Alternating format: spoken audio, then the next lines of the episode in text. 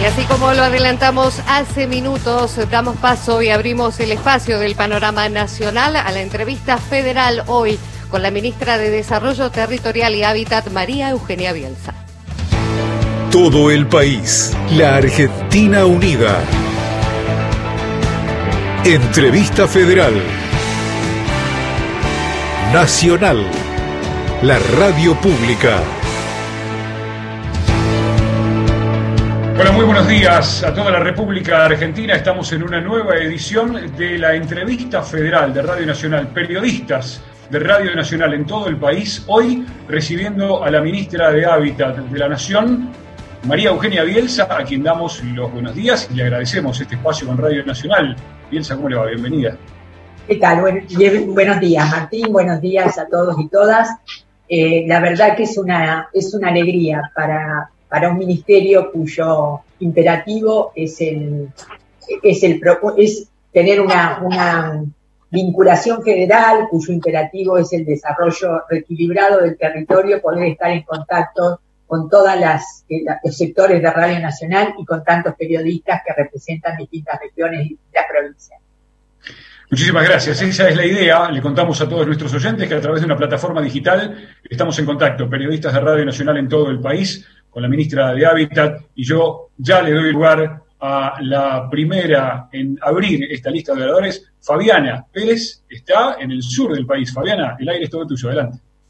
Muy buenas tardes a todos, muy buenas tardes, ministra. La saluda Fabiana Pérez de Nacional Río Turbio. En el sur de la provincia de Santa Cruz, nosotros tenemos en este momento una temperatura de 4 grados bajo cero con los cerros nevados. ¿Con sol o sin sol? Nublado, nublado. Nublado. Un poquito nublado, pero muy agradable. Ah, bueno, qué suerte, porque acá hace frío también, pero hay un hermoso sol que alegra la, alegra la mañana y alegra el día. Qué envidia, la verdad que envidiamos eso. Ministra, teniendo en cuenta la gestión anterior, estamos hablando del macrismo, en el que no hubo inversiones y se paralizaron las obras en la Patagonia, estamos hablando de Río Negro, Chubut, Tierra del Fuego, Santa Cruz. Y bueno, por otra parte, considerando también los elevados costos que implica construir en este extremo del país y el escaso periodo de construcción, justamente debido a las características del lugar. ¿Se están evaluando planes financieros y planes de vivienda ante el incremento poblacional que hemos tenido en los últimos tiempos, específicamente en la Patagonia? No solo se están evaluando, sino que se están reimpulsando y, poniendo nuevamente en práctica aquellos planes que fueron virtuosos y que fueron verdaderamente federales en todo el territorio argentino. Eh, yo quiero decir, dado que tenemos la oportunidad de, referirnos al país en su conjunto, en que efectivamente cuando llegamos al ministerio encontramos eh, provincias muy privilegiadas y provincias muy, de alguna manera, postergadas. Y la verdad que cuando uno privilegia o posterga provincias, privilegia y posterga argentinas y argentinos. Y posterga un, derecho de acceso a un, a, un, a un bien básico como es la vivienda, de acceso de, diferentes modos, diferentes maneras, ¿no? Y que tienen que ver también con las lógicas de cada territorio. Y el objetivo del ministerio, y, de allí, de allí la designación de, o la, de, la denominación de desarrollo territorial y hábitat, es porque justamente nosotros creemos que tenemos un país que tiene una potencialidad enorme, estamos convencidos que esto es así, estábamos convencidos previo a la situación de la pandemia y la, pandemia de alguna manera lo ratifica, porque en realidad esta situación del reequilibrio territorial, de, la vocación de volver al lugar de, a los lugares de origen, a, a lo que se suelen llamar este, ciudades que son recorribles en 15 minutos, de ciudades de, escala mediana, que tiene que ver con lógicas de habitar muy diferentes a las que se piensan desde la centralidad, ha puesto en agenda nuevamente y de una manera casi, digo, no, no, digo, más que, más que, más que en la propia Argentina, en, en todos los países que han, que han atravesado esta situación, repensar el territorio y repensar la estructura, una estructura concentrada como la que tenemos. Así que claramente hemos puesto en funcionamiento todas aquellas prácticas que consideramos virtuosas y además, para, llegar de una manera equilibrada, porque cuando se castiga un gobierno, porque no es del mismo sector político, vuelvo, reitero, se castiga a los ciudadanos de esas, de esas, de esas provincias.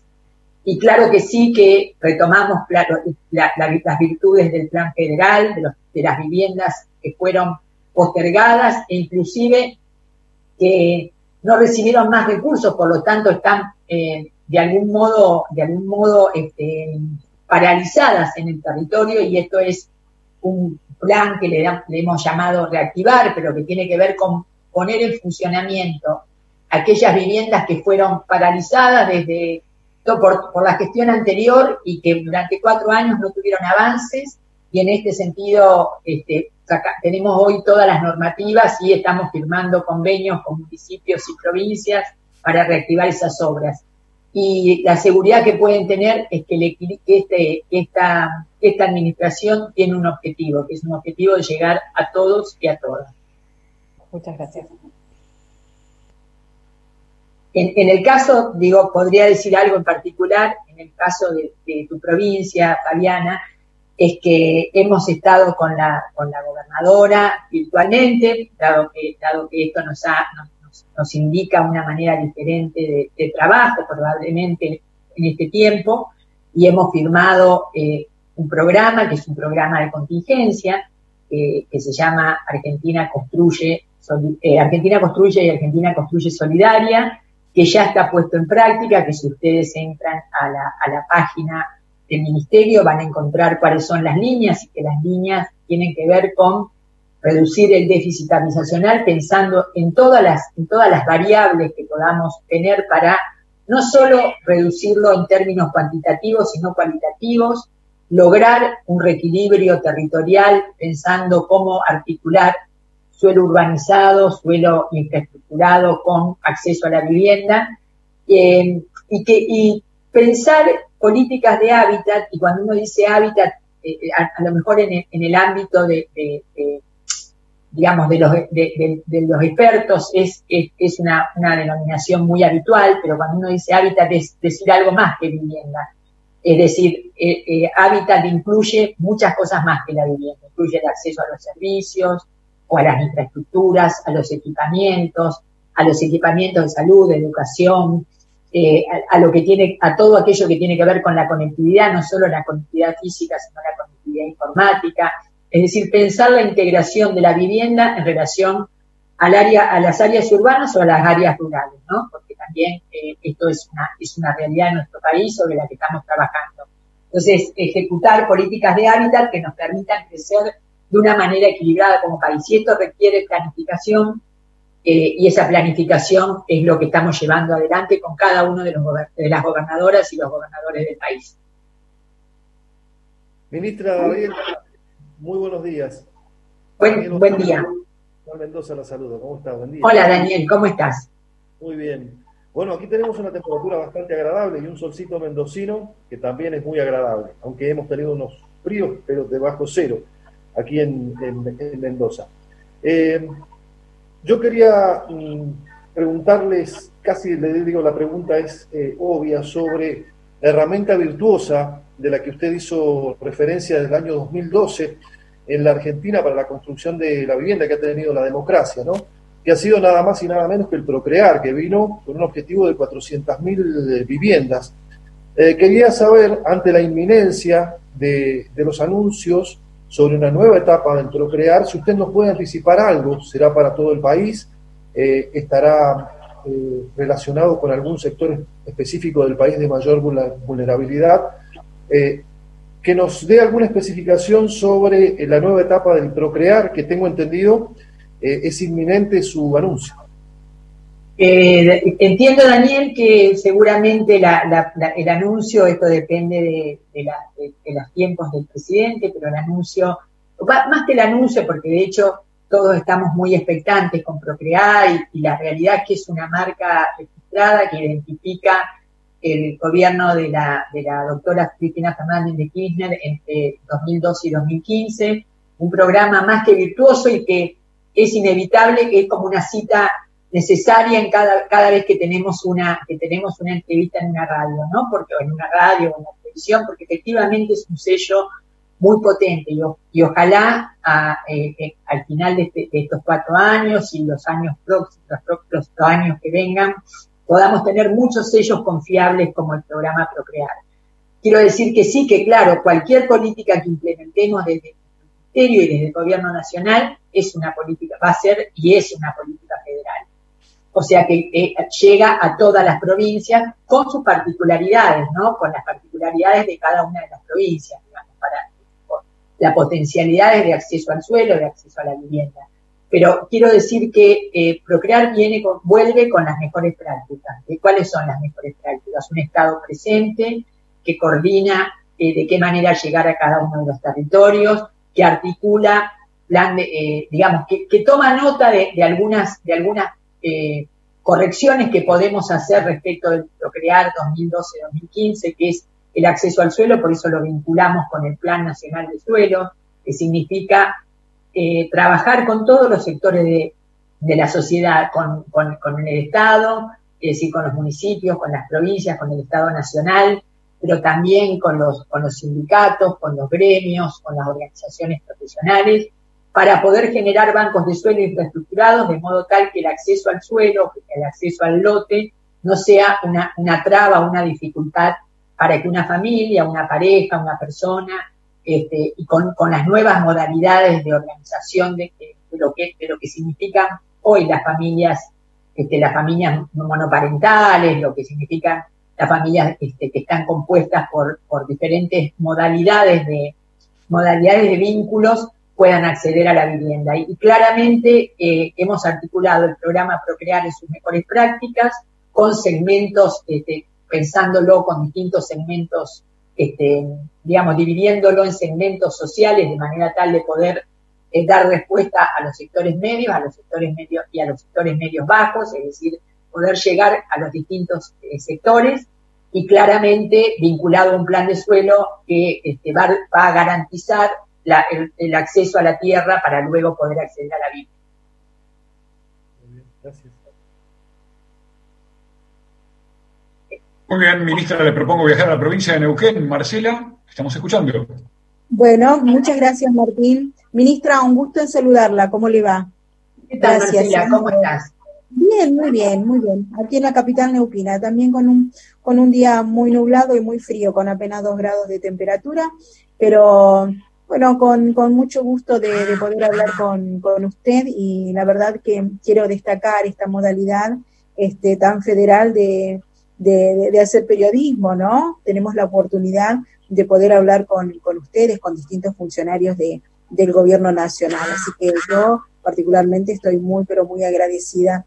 Ministra, usted acaba de nombrar el Plan Nacional de Suelo, que de hecho ya está publicado en el boletín oficial, eh, y ocurren eh, un, par de, cuestiones. Eh, sabemos de la gran necesidad de viviendas, sabemos de la gran cantidad de tierra ociosa que hay, pero también debemos reconocer la gran especulación que hay por parte de los dueños de esas tierras ociosas que han venido especulando desde hace años justamente por el valor de la tierra. ¿Cuál va a ser la estrategia concretamente desde su ministerio para seducir o para convencer a esos dueños de que vendan las tierras, justamente para poder llevar a cabo este plan suelo? Bueno, hay distintos, hay distintos mecanismos, ¿no? De hecho, el eh, hace una semana el jefe de gabinete de, ministros, eh, el, responsable del área de, coordinar esta área que es este, Cafiero, que estaba pensando ahora debe estar eh, ingresando a la Cámara de Diputados para dar su, su, este, exposición mensual, convocó a distintos sectores, a distintos ministerios para empezar a trabajar en todas aquellas oportunidades que tenemos vinculados a un a, programas de suelo y a disponibilidad del suelo. De hecho, estaban allí el, responsable del AVE, estaba allí eh, el ministro de el ministro de Agricultura, estaba también allí el ministro de Desarrollo Social, el ministerio, nuestro ministerio, y también el Ministerio de Desarrollo Productivo y la titular del ANSES, con quien venimos trabajando en el programa Procrear. Eh, tenemos muchos caminos. El camino de la tierra pública, que, también fue virtuoso en, en, gestión, en las gestiones peronistas anteriores, donde la tierra pública se destinó a, tener programas que pudieran ser tierras nacionales que pudieran ser transferidas a las provincias y destinadas a, la construcción de vivienda o, a otros o otras, o otras acciones este, que, corresponden a otros ministerios, quiero decir a educación, a salud, este, digamos, ministerios que van acompañando la tarea del hábitat eh, o que van, digamos, de alguna manera apoyando esta tarea de que, de que la vivienda no sea solamente una unidad suelta en el territorio. Eh, por el otro lado, eh, los municipios disponen de suelo y están absolutamente comprometidos y es más, hay muchos municipios que ya tienen banco de suelo infraestructurado, por lo cual la posibilidad de que la vivienda, cualquiera de los planes que el Ministerio impulsa tiene y tiene vigentes en cuanto hay, un suelo infraestructurado llega más rápido y esto además este, debe ser este, estimulado y premiado. Por el otro lado, las provincias también tienen suelo. Y yo creo que el sector privado, eh, hay, dos, hay dos cuestiones. El sector privado eh, creo que debería hoy ser un, un, este, un socio un socio valioso para, para el Estado, es decir, eh, no hay lugar para la especulación. Argentina está sufriendo de una manera muy fuerte y el mundo está sufriendo.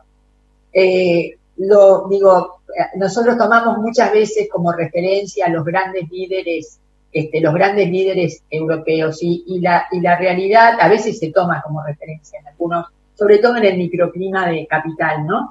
Y la realidad es que la misma, la misma eh, ministra Merkel ha dicho en estos días, en, ocasión de, abrir la, de, su presidencia, de, la inauguración de su presidencia en la Unión Europea, que llegó el momento de ser generoso sin mirar la totalidad, digo, y esto se lo estaba diciendo claramente, de ser solidarios. Entonces, la realidad es que yo creo que si no, eh, mire, no hay posibilidad, hay, o porque somos solidarios, o porque entendemos cuál es la lógica, todos estamos, eh, tenemos que responder a que de este, de este lugar, de esta situación en la que estamos, salimos trabajando.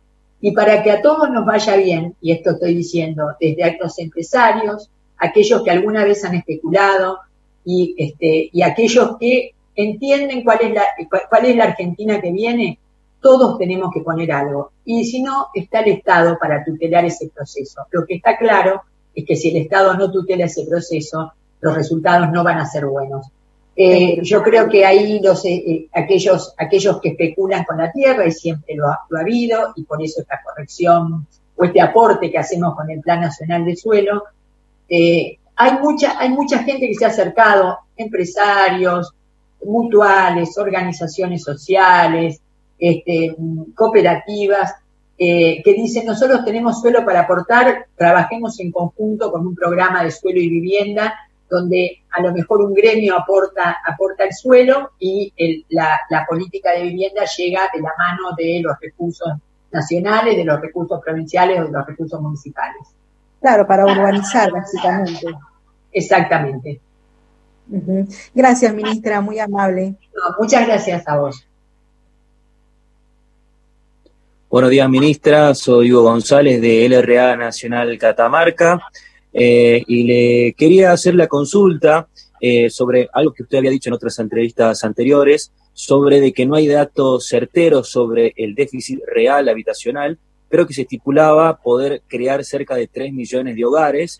Y quería saber cómo va a ser la distribución de estos mismos hogares en todo el país y en cuanto a la materia económica, en la relación a las cuotas y requisitos para acceder a estos créditos, si va a ser de un fácil acceso para todas las personas y en cuanto a las cuotas fijas, eh, si van a ser fijas o van a ser en créditos UVA.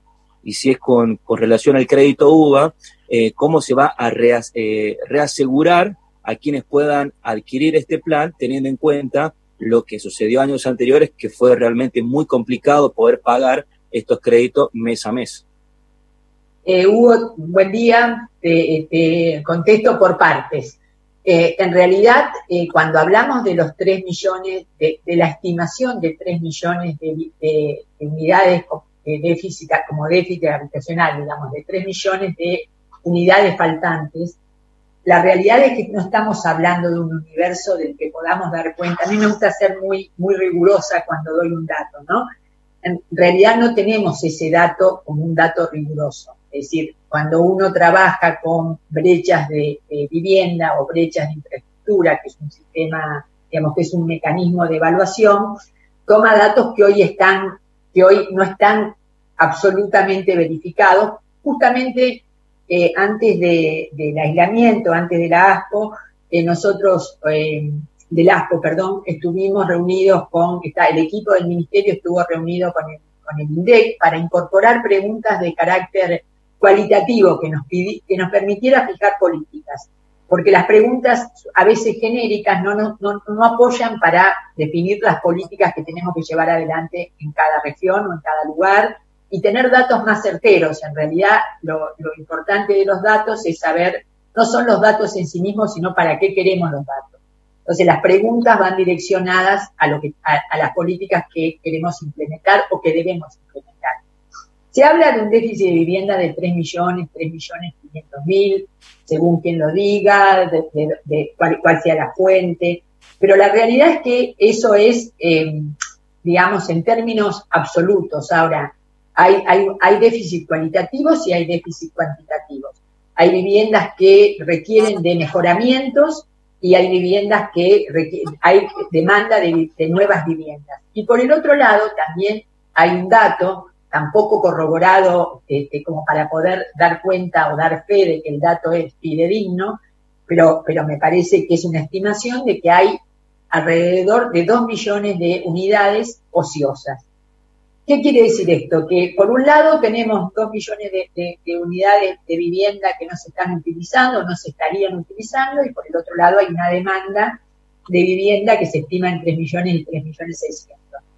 Tampoco allí tenemos una distinción entre cuáles son las viviendas que, eh, las posibilidades de acceder a una vivienda eh, pagando una cuota a través de un crédito hipotecario, cuáles son las familias, las personas, las parejas que podrían acceder a, pagando a través de un crédito hipotecario, y cuáles son los sectores, digamos, aunque tenemos una estimación de 4.416 barrios populares que están registrados en el RENAVAP en eh, a partir de 2017, también hay un crecimiento vegetativo de esos, de esos sectores, de los barrios populares, en donde permanentemente ese, ese dato va cambiando y estamos hablando de cuatro, de millones de personas. Entonces, creo que lo que, lo que, lo que nosotros tenemos que hacer con esto es, tener una, un esquema de, de, respuestas que atiendan todas las problemáticas y que no nos quedemos con una cantidad que tiene que ver con unidades, sino que también pensemos que hay una, una un, valor cualitativo, que es mejorar las condiciones de la vivienda, ampliarlas, refaccionarlas. Digo, eh, porque estoy hablando con, con un representante de la con un periodista de la provincia de Catamarca, eh, yo tuve una, eh, una de las primeras, de las, perdón, de las últimas reuniones que pudimos hacer presenciales con el equipo de, con el equipo de gobierno de Catamarca, estaba la secretaria o la ministra de Obras Públicas, no sé si es, si es ministro o ministro, pero estaba, había un equipo en una reunión de CAF, de, este, la, digamos, un, un, encuentro que tuvimos sobre fines de febrero, y ellos nos plantearon, miren, para nosotros es muy importante, de la misma manera que Tucumán, para nosotros es muy importante tener un programa de erradicación de letrinas. Y es probable que e, ese programa de erradicación de letrinas sea mucho más eh, impactante en tanto para Catamarca como para, como para Tucumán que eh, la unidad en sí misma, porque la unidad está, lo que, lo que necesitamos es tener un programa que resuelva que hoy el baño está, eh, las instalaciones sanitarias están fuera de la vivienda.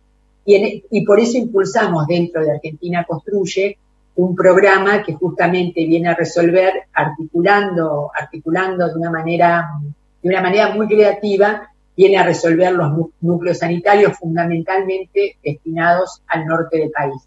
O sea que quiero decir que esto, esto es lo que pone un poco en evidencia cuáles son las, cuáles son las cuestiones que son eh, cuantitativas, cuáles son las cualitativas y cómo hay que, tenemos que ser capaces y flexibles para pensar más de, un, más de, una, de, una línea de trabajo, porque cada región tiene su particularidad. O sea que en relación a esta cuestión general del déficit, esa es la respuesta. En, relación a eh, lo, que, lo que vos me preguntabas, este, o lo que ustedes me preguntaban respecto de las cuotas, de las cuotas que tienen que ver con procrear, lo, que les puedo eh, anticipar es que se segmentó, como decía al principio, que está segmentado, que también vuelve a sus mejores líneas en el sentido de que no es solo la vivienda nueva sobre lote propio, sino que hay una serie de articulaciones diferentes, una serie de líneas diferentes, y que el tema de la cuota y el tema de la fórmula de la cuota es algo que le dejo al presidente, porque me parece que así corresponde, pero que tiene que ver con hacer accesible el crédito, el crédito hipotecario. Muchas gracias, ministra. Muchas gracias, a, muchas gracias a vos y la oportunidad de poder hablar de este programa de erradicación de letrinas que nosotros llamamos núcleo sanitario, pero que en definitiva surgió de la creatividad de los propios y de la demanda de los propios eh, gestores de las políticas de las políticas de vivienda en la, en la provincia de Catamarca y de Tucumán. Buenos días, ministra. Soy Rondán de LRA 12 de Santo Tomé Corrientes. Estamos orgullosos de tenerla con nosotros y es un honor participar eh, de esta entrevista federal. Estamos al nordeste de la provincia de Corrientes, a orillas del río Uruguay, en frontera con Brasil. Y ahora tenemos un clima muy agradable de 13 grados, pero ayer una sensación bajo cero tuvimos. Eh, bueno, mi pregunta es... me parece que, eh, que la naturaleza y el territorio nos está diciendo cosas, ¿no? Y tenemos que mirarlas con mucha atención el comportamiento, digo, de la naturaleza, del mundo, del suelo, del territorio, nos ha dicho cosas en esta pandemia. Sí, muchísimo, la verdad que, sí es lo que se vio y también fueron noticias en estos últimos tiempos, sobre todo.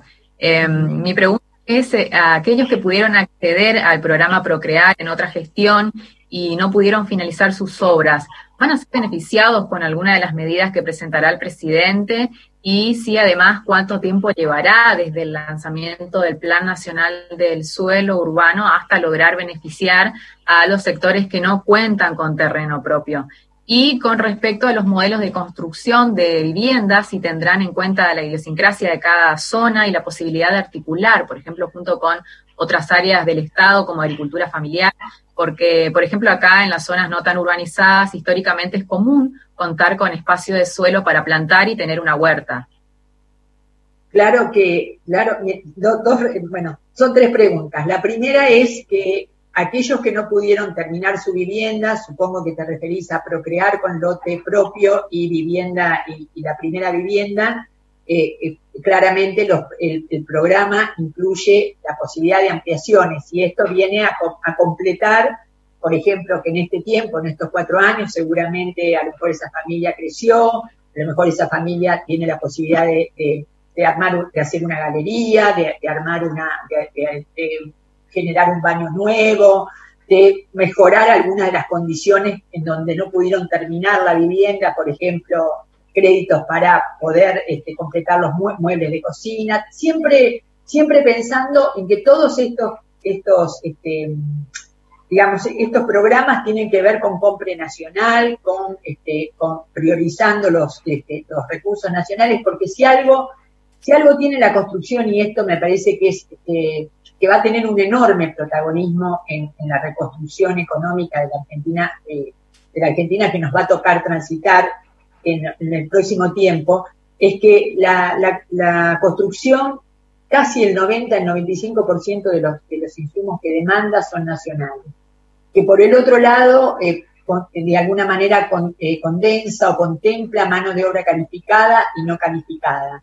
Que por el otro lado genera puestos de trabajo directo y también puestos de trabajo indirecto. Y cada vez que nosotros pensamos un programa, como les decía al principio, pues lo pensamos desde programas que puedan ser llevados adelante por cooperativas de trabajo, que puedan ser llevados adelante por organizaciones sociales, hasta la posibilidad de llegar a, digo, en, todo, en todo el espectro, hasta la empresa mediana y la empresa, eh, las empresas medianas y las empresas grandes, es decir, los desarrollos urbanísticos, de hecho, en general han estado destinados a las empresas más grandes.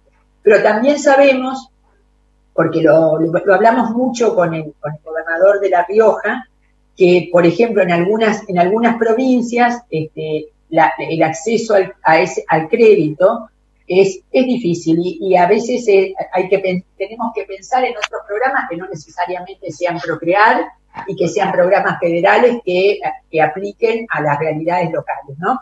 Y, la realidad es que mucho de lo que pudimos, y esto yo lo quiero, ya que esto, esto es ya que estamos hablando de una manera federal y nos llega, le llega a todos, yo quiero decir que los aportes que recibimos en enero y febrero de gobernadores, intendentes, organizaciones sociales, organizaciones comunitarias, respecto de lo que cada región necesitaba y aquellas, aquellas maratónicas reuniones con cada una de las, de las provincias, fueron muy, fueron insumos muy importantes para generar nuevas líneas que no, que salieran de la matriz de la vivienda de 54 metros cuadrados construida de manera universal en todo el territorio argentino. Así que muchos de los, de, de, de estas líneas nuevas, más allá de seguir con las líneas existentes, nos han permitido interpretar esta, las realidades de cada lugar. Y respondiendo a la, a la, a la, al tema que planteaba respecto de la agricultura familiar, nosotros eh, creemos que, ahí hay un potencial extraordinario y que además se ha puesto en evidencia, sobre el cual hay mucho dicho, pero, pero yo creo que, que las, digamos, estamos convencidos que las acciones se, se ponen en acto cuando se gestionan, ¿no? Entonces, todo nuestro, todas nuestras políticas siempre van a estar atravesadas por, por ejemplo, y esto es una, es una, es una preocupación en el ministerio y es una ocupación en el ministerio con los temas que tienen que ver con las producciones locales, que, tienen que ver con que en, algunos lugares donde, donde tenemos disponibilidad de suelo estemos pensando en, en terrenos más amplios, donde la agricultura familiar pueda ser una práctica deseada, en procrear, inclusive en provincia de Buenos Aires, ¿no? Lo, decíamos al principio de la gestión, cuántos lugares que, donde podríamos pensar en que, haya producción local, consumo local, ferias dentro de estos desarrollos urbanísticos que se han estado entregando en los meses hasta, hasta, hasta la ASCO y hasta el ASCO, eh, en cada, eh, digo, tanto, tanto en el interior como, como, en la, como en la provincia de Buenos Aires, y por el otro lado algunas, algunas, algunos temas que atraviesan todos los programas, por ejemplo, política de género y diversidad, eh, eh, tener en cuenta en cada una de las situaciones eh, las, las, familias monoparentales, las nuevas formas de, relacionamiento familiares y de constitución de las familias.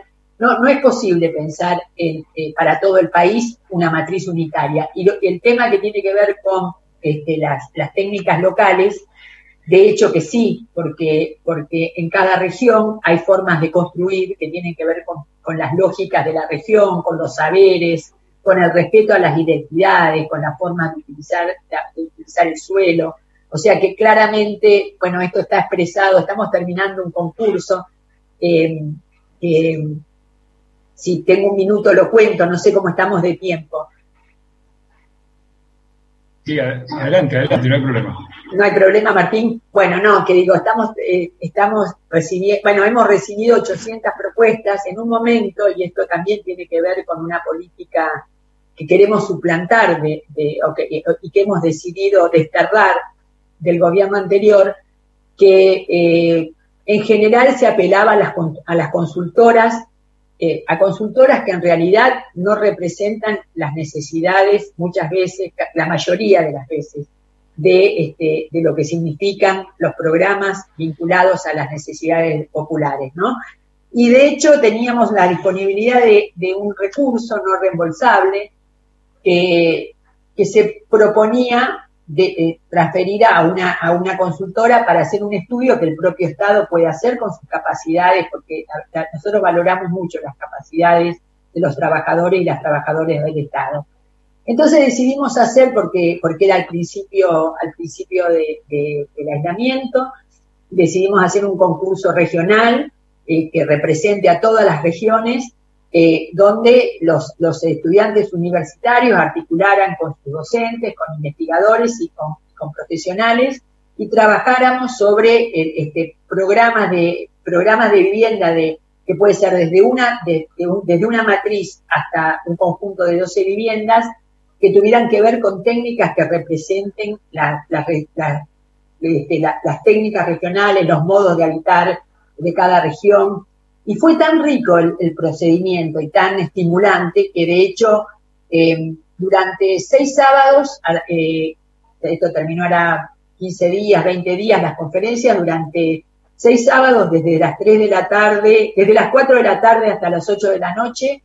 Hubo exposiciones de referentes de cada una de las regiones eh, trabajando sobre cómo son, cómo, deben ser viviendas, eh, digamos, eh, ambientalmente contenibles, pensadas desde, una manera integral, este, digamos, desde una manera integral, también relacionadas a, a, los climas de cada región, vinculadas a las técnicas regionales, y la verdad que había 500, 500 personas, esto, esto es lo, lo fascinante de este sistema, que si bien nos quita la corporalidad, nos agrega la posibilidad de reunirnos cuando queremos y como y de una manera muy rápida, ¿no? Había 500, 600 estudiantes y profesionales y docentes hablando y participando desde distintos lugares del país durante seis sábados completos y eso es muy estimulante. Y ahora recibimos 800 propuestas que se están siendo evaluadas en este momento para ser premiadas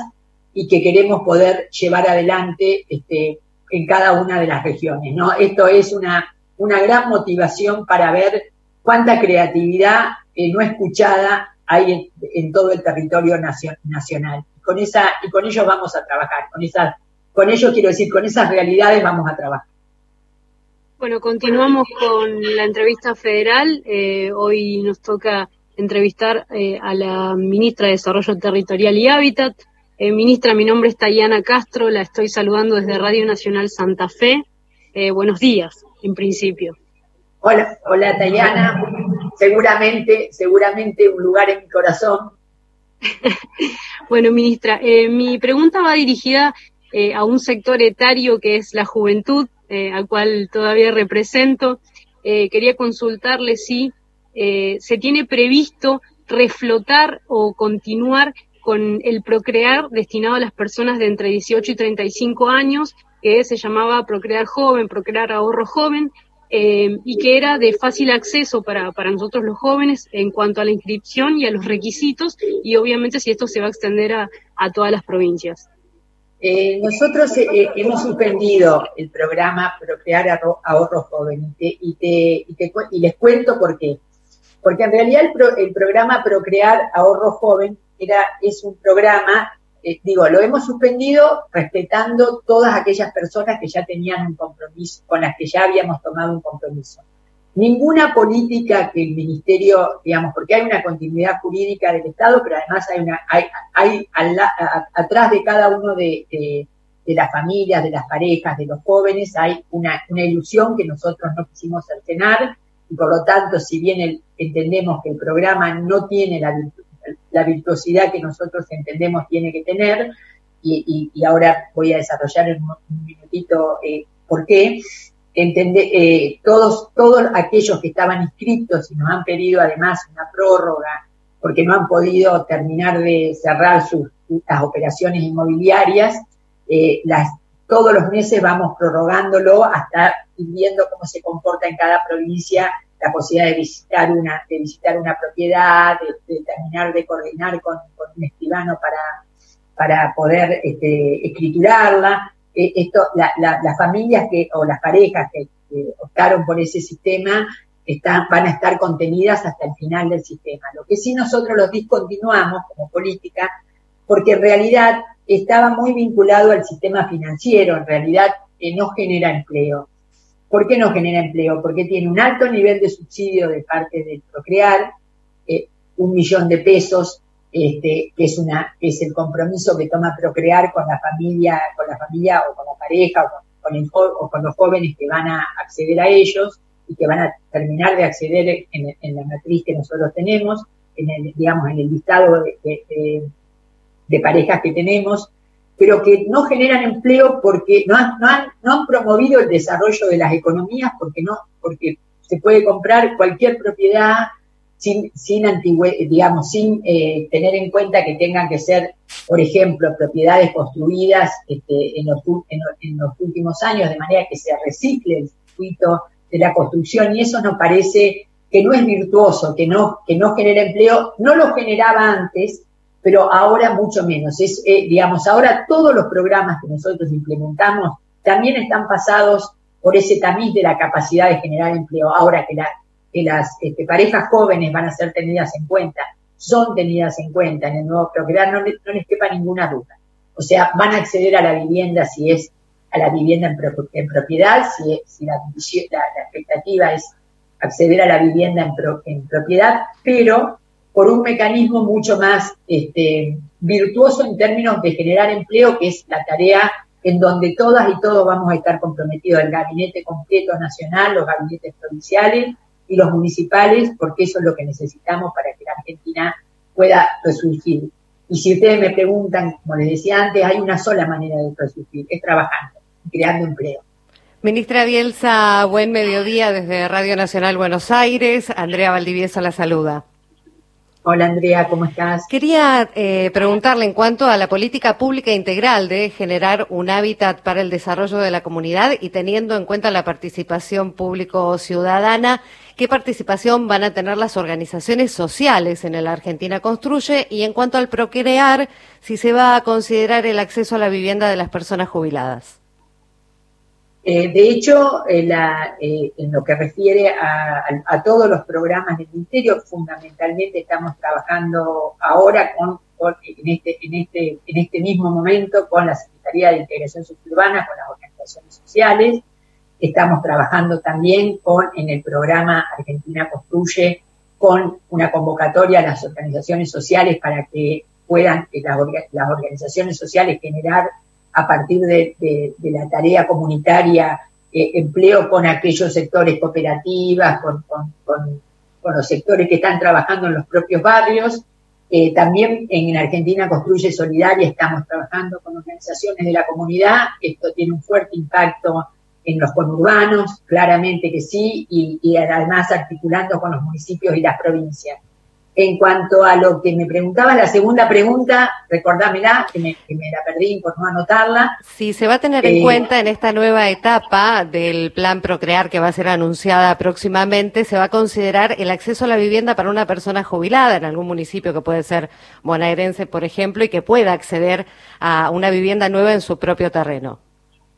Eh, claro, claro, claramente eh, no me gustaría anticipar lo que tiene que anticipar el presidente, pero tenemos en claro que eh, hay muchas personas solas que, pueden optar por acceder a la vivienda cuando, como, como, lo han tenido en Procrear en su momento, es decir, porque en realidad si esa persona, si esa persona jubilada no claramente el crédito excede su, su previsión de vida, hay una persona, tiene una persona que de alguna manera funciona como el, quién va a ser su, a no diría como una, como una herencia, sino cómo lo va a acompañar esa persona, que puede ser su pareja, que puede ser un hijo, cómo lo va a acompañar esa persona hasta el final del crédito. Muchas gracias. Eh, con, eh, la respuesta a lo mejor más claramente sí. Gracias. Buen día, ministra. Buen día. Aldo Blanco de Radio Nacional Córdoba. Un gusto saludarla. Bueno, muy bien, excelente, excelente. Una linda temperatura eh, después de jornadas muy frías también en el centro del país. Ministra, la pregunta es general. Cada 10 años se hace el, centro, el censo poblacional por parte del INDEC. El último fue el año 2010. Entiendo que los datos de hábitat, de densidad de población y de, habitabilidad eh, no son frescos, son parciales.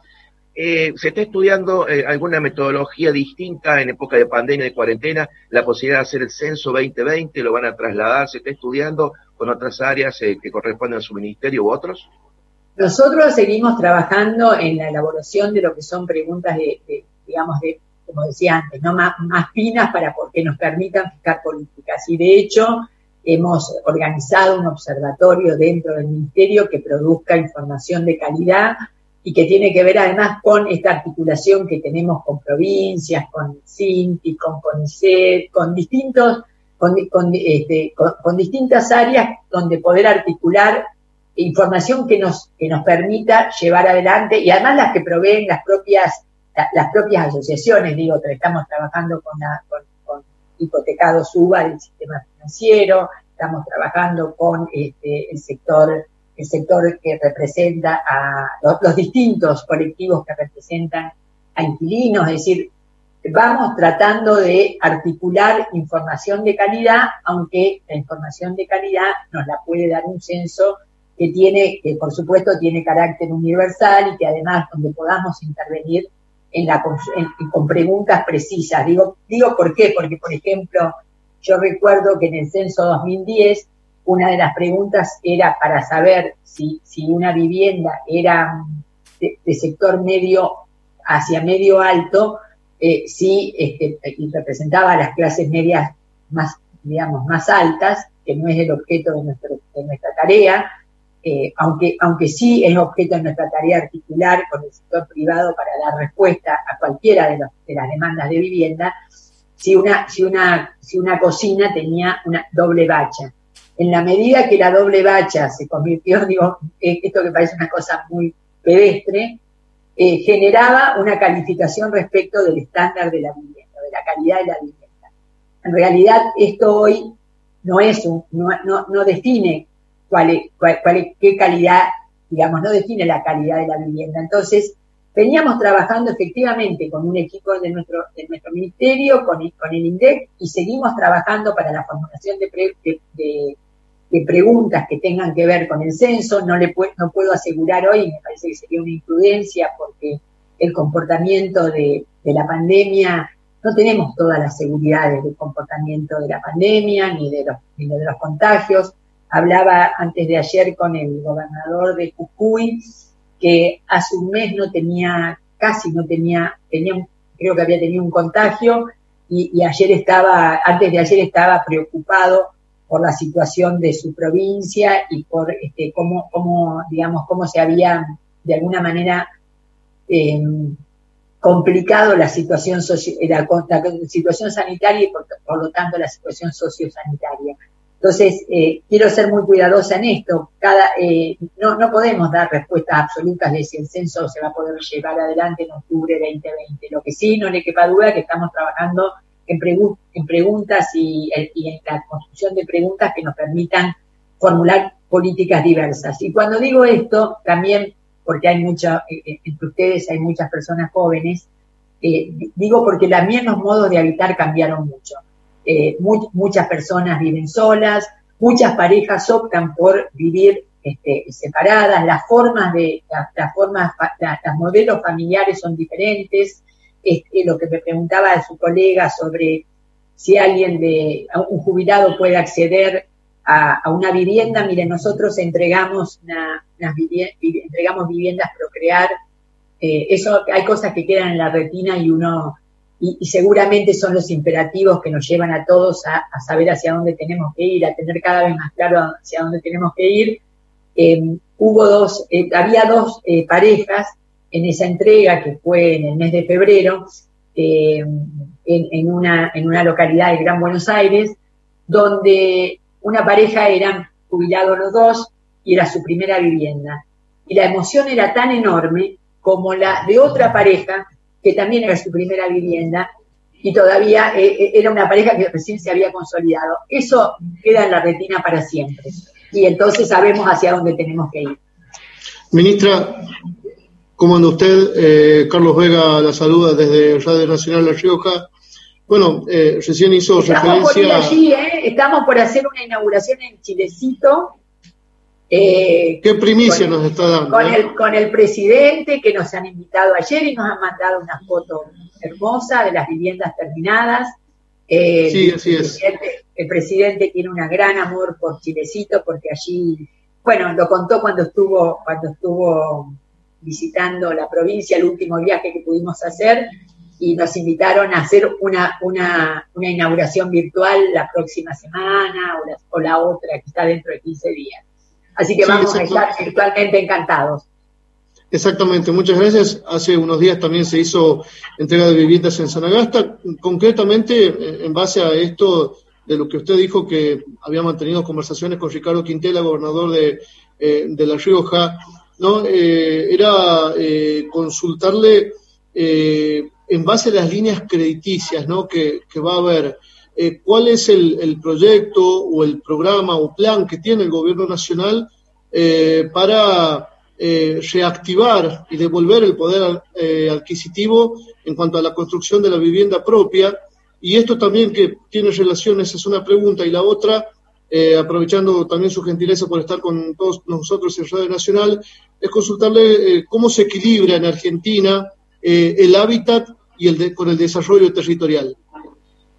Claramente, voy a empezar por el final claramente, eh, miren, yo también esas, cosas que uno lleva en la retina, ¿no? Y en, los oídos.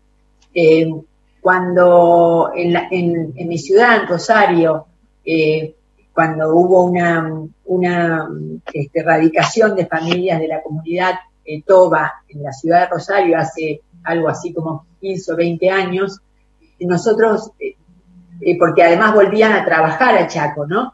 Eh, en, la época de la recolección del algodón. Y nosotros nos preguntábamos por qué vienen a vivir a, Rosario. Y en ese momento eh, eh, había, había, en Rosario una, una política de salud integral y por el otro lado era la gestión del doctor Caballero, de, intendente de la ciudad, del, primer intendente socialista de la ciudad, y además había una, una, demanda de este, comedores comunitarios que recién, que recién se empezaban como una, como una tarea, como una necesidad y, Rosario daba respuesta a ese tema, ¿no? Entonces, pero, pero yo me quedé con me quedé con una, con algo que siempre me resuena y que además explica por qué hay que pensar el territorio a la inversa. Decía, nosotros venimos acá porque de esta manera podemos evitar, acá digo, yo lo digo en Rosario porque era el lugar donde me tocaba trabajar, porque de esta manera podemos evitar que nuestros hijos este, se, se mueran eh, ante una enfermedad. Es una, es una frase muy dura. Pero después volvían a trabajar a, Chaco y, entonces cuando uno, cuando un visitador eh, social iba, cuando se iba a hacer una visita social a la familia, a veces no estaban en, la vivienda. Y había dos o tres meses donde trabajaban en Chaco. Bueno, ¿por qué no pensamos el país al revés, no? ¿Por qué no llevamos lo que tenemos que llevar que es el desarrollo, la producción, el empleo, al, territorio nacional. Y la vivienda es una, es una, acompaña esa, esa política, pero la política es, y, en esto también está trabajando el Gabinete Nacional, el ministro Guado de Pedro, el ministro del Interior, está teniendo junto con el ministro Pulfa de Desarrollo Productivo reuniones, eh, creo que dos o tres reuniones este, dos reuniones diarias, no, no, no, no puedo dar eh, exactamente la cifra, pero la cantidad de reuniones que tienen, pero están teniendo dos reuniones diarias, entiendo, con gobernadores y gobernadoras para ver los potenciales de cada territorio. Eh, y, qué, y qué es lo que, cómo tenemos que llegar desde el punto de vista de la obra pública, desde de vista de, las, de las, grandes, las grandes obras de infraestructura, cómo, cómo tenemos que qué, qué potencialidad de, desarrollo productivo tiene cada región. Y me parece que eso, ese es el sistema virtuoso. El sistema virtuoso no es seguir concentrando en un país que tiene una historia de, eh, desarrollo, eh, digamos, por, a través del puerto de Buenos Aires a, partir de su fundación. Esto lo explicó con mucha claridad el 9 de julio el presidente en la, en, la celebración del 9 de julio en, en la Quinta de Olivos.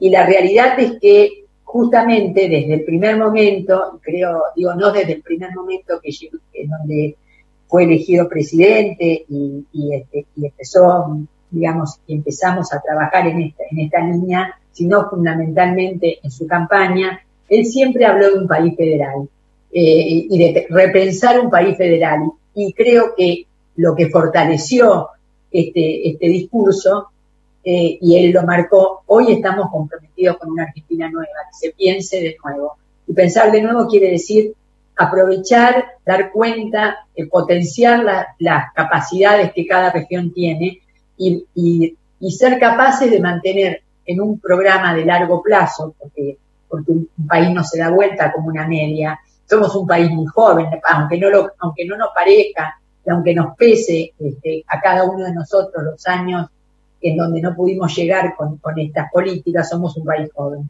Y por, lo tanto, revertir una, una, una, condición de centralismo va a requerir de nosotros una tarea, eh, una tarea extendida en el tiempo. Pero lo importante es que como Argentina y como argentinos lo, propongamos. Buenas tardes, señora. No sé, si contesté, no sé si contesté todo, Carlos. Eh, buenas tardes, eh, señora ministra. Mi nombre es Adriana Collado. Soy de LRA 19, Nacional Puerto Iguazú, de la provincia de Misiones. Este es un placer realmente escucharla, ¿no? Eh, quedan pocos minutos, así que voy a tratar de ser sumamente breve. Mi pregunta es la siguiente: ¿Cuáles son este, las mayores dificultades que están encontrando en este momento para avanzar en la obra pública en el marco de en este contexto de pandemia? Algunas, supongo que dificultades deben tener muchas, algunas de las dificultades, ¿no? Bueno, todos nos hemos acostumbrado a manejar estas cuestiones, eh, digamos, eh, eh, eh, muy rápidamente hemos aprendido. Si algo, yo pensaba que aprendí en, este- esta situación de, aislamiento, aprendí a, manejarme con este, algunos aprendieron a cocinar, otros aprendieron a, no sé, a cuidar a, a- a lo- a- a los niños, este, a, cu- a cuidarlos mejor, a hacer las tareas, como yo ya no tengo edad para, hacer tareas con mis hijos, eh, aprendí a, conectarme de, de esta forma y aprendimos, el equipo aprendimos a conectarnos de esta forma. Por lo cual la virtualidad nos ha ayudado a no paralizar las relaciones, este, las relaciones de trabajo con cada una de las provincias. ¿Qué resulta? Que siempre para, para cualquier tarea nuestra preocupación prioritaria es eh, tomar todos los cuidados y todos los protocolos. Eh, es, es claro que en algunas provincias hemos podido regresar a la obra, tanto pública como privada, ba- con, con bastante celeridad. En, en algún momento el 85% del país estaba, había regresado a la obra pública y a la obra privada. Esto con sus avances y sus retrocesos. Creo que la, la dificultad que podemos encontrar no es de, no es de compartir propuestas, no es de compartir proyectos. Hemos mejorado muchísimo las maneras de acceder a la información, de tener informaciones, de hacer capacitaciones virtuales. Por ejemplo, mañana, y ya se han hecho varias, mañana tenemos una capacitación plan de, plan de suelo en, algunas provincias, este, seguramente las vamos a tener en todas las provincias eh, en los próximos días. Hemos articulado Argentina trabaja y Argentina construye, eh, Argentina construye, perdón, Argentina construye solidaria y Argentina construye, eh, lo hemos articulado con las distintas, con los distintos municipios, informando para que nos pudieran llegar con mayor rapidez las carpetas. Hemos buscado sistemas, este, sistemas a distancia para recibir las carpetas y evitando los traslados y estamos pudiendo pagar las obras que están en funcionamiento. Quiero, creo que eso no es una limitación. La principal limitación y que, y que me parece que en eso apelamos a todos, que nos cuidemos. Que cada trabajador, que cada trabajadora, eh, cuando, cuando va a una obra, cuando inicia una obra, tome todos los recaudos. De hecho, se han, eh, el ministro Catopodis eh, decía, los otros días hemos podido construir, me refiero al área de obras públicas, hemos podido construir 12 hospitales modulares y lo hemos hecho con sumo cuidado, eh, que tengamos mucho cuidado en el transporte, que prioricemos la, eh, la no utilización del transporte público para el traslado de los trabajadores y las trabajadoras, que cuidando la salud volvamos al trabajo. El trabajo, digo, esa discusión que nos llevó tanto tiempo al principio sobre salud y economía, es, me parece que es una discusión que quedó a la vista. Quienes optaron por la economía no tuvieron un buen resultado, ni en lo que tiene que ver con la salud, ni en lo que tiene que ver con la economía. Ahora sí pongamos en esta etapa, que es una etapa donde ya eh, vamos, vamos conociendo el comportamiento del virus y sabemos que vuelve, y sabemos que se reitera, y que sabemos que puede, eh, digamos, que puede dañar, eh, que puede dañarnos de manera inesperada, que tomamos todos los recaudos para que volver al trabajo signifique volver al trabajo con un enorme cuidado de la salud. Y en eso, eh, esa, esa es la prioridad de nuestro gobierno, esa es la prioridad de- del, del presidente, de la vicepresidenta y de todos los gobernadores y gobernadoras del país. María Eugenia Bielsa, con ella estamos hablando, la ministra de Desarrollo Territorial y Hábitat. Pasaron dos minutos de la hora 13 en toda la República Argentina y a las 13 en Nacional, la M870, comienza el programa de Horacio en Bonn, en Bonn en Nacional, así que lo invitamos a participar de esta entrevista ya en los minutitos finales. Horacio, muy buenos días, adelante, el aire estoy tuyo. Buen día, solo para saludarla y acompañar los proyectos y los sueños de la arquitecta. ¿Cómo está usted, Bielsa? Muchas gracias, se la he escuchado atentamente. ¿Qué tal, Horacio? ¿Cómo está? Eh, yo creo que no son sueños, no son sueños individuales, son sueños colectivos, porque de alguna manera cada uno de, cada una y cada uno de los que habló, sobre todo los sectores más jóvenes, pero bueno, hablamos de los sectores que, que van a acceder a la vivienda por primera vez después de haber obtenido su jubilación. Creo que, creo que este es un sueño colectivo. El sueño, yo me gusta usar una frase que no es mía, pero, pero seguramente ahora no me, no me voy, a, no voy a recordar de quién es, la voy a tomar como propia. Eh, las utopías que nos compartimos son los derechos que nos faltan. O sea, que trabajemos por esas utopías que compartimos. Eh, me parece que es una frase maravillosa para la etapa que viene. Compartamos utopías que nos garanticen derechos. Y el derecho a la vivienda es un derecho inclusivo. Muchas gracias, la acompañamos. Gracias, arquitecta buena vida para usted y buena gestión, claro. Buena vida para todos. Gracias. Bielsa, gracias, gracias Horacio. Eh, María Eugenia Bielsa, muchísimas gracias por este tiempo con Radio Nacional. Ha sido un poquito más de una hora en el que ha contestado preguntas de toda índole referidas a su gestión y a todas las preguntas que han formulado los periodistas de Radio Nacional en todo el país. Esta transmisión está saliendo por Facebook Live y la verdad es que son incontables la cantidad de preguntas que han llegado de personas que han seguido esta transmisión a través de esa red social. Eh, lamentablemente nos quedamos ya sin tiempo para hacerlo. Horacio Embón ya arranca su programa, pero nos comprometemos a enviar a través de su departamento de prensa algunas de estas preguntas para que sean respondidas en el aire de Radio Nacional en el transcurso de las próximas horas. No saben qué importante que es para nosotros poder transmitir esto a todo el país y estamos disponibles para cada vez que sea necesario, porque no hay cosa más este, estimulante para un ministro que poder hablar con todos ustedes. Gracias, muchísimas gracias nuevamente. Conversamos en esta nueva entrevista federal con María Eugenia Bielsa, mientras a través de la plataforma virtual los compañeros en todo el país se van despidiendo, manito en alto este, y un signo de ok. Yo le doy el aire a Horacio Embón. Hola Horacio, buenos días. Embón en Nacional. Bueno, muchísimas gracias.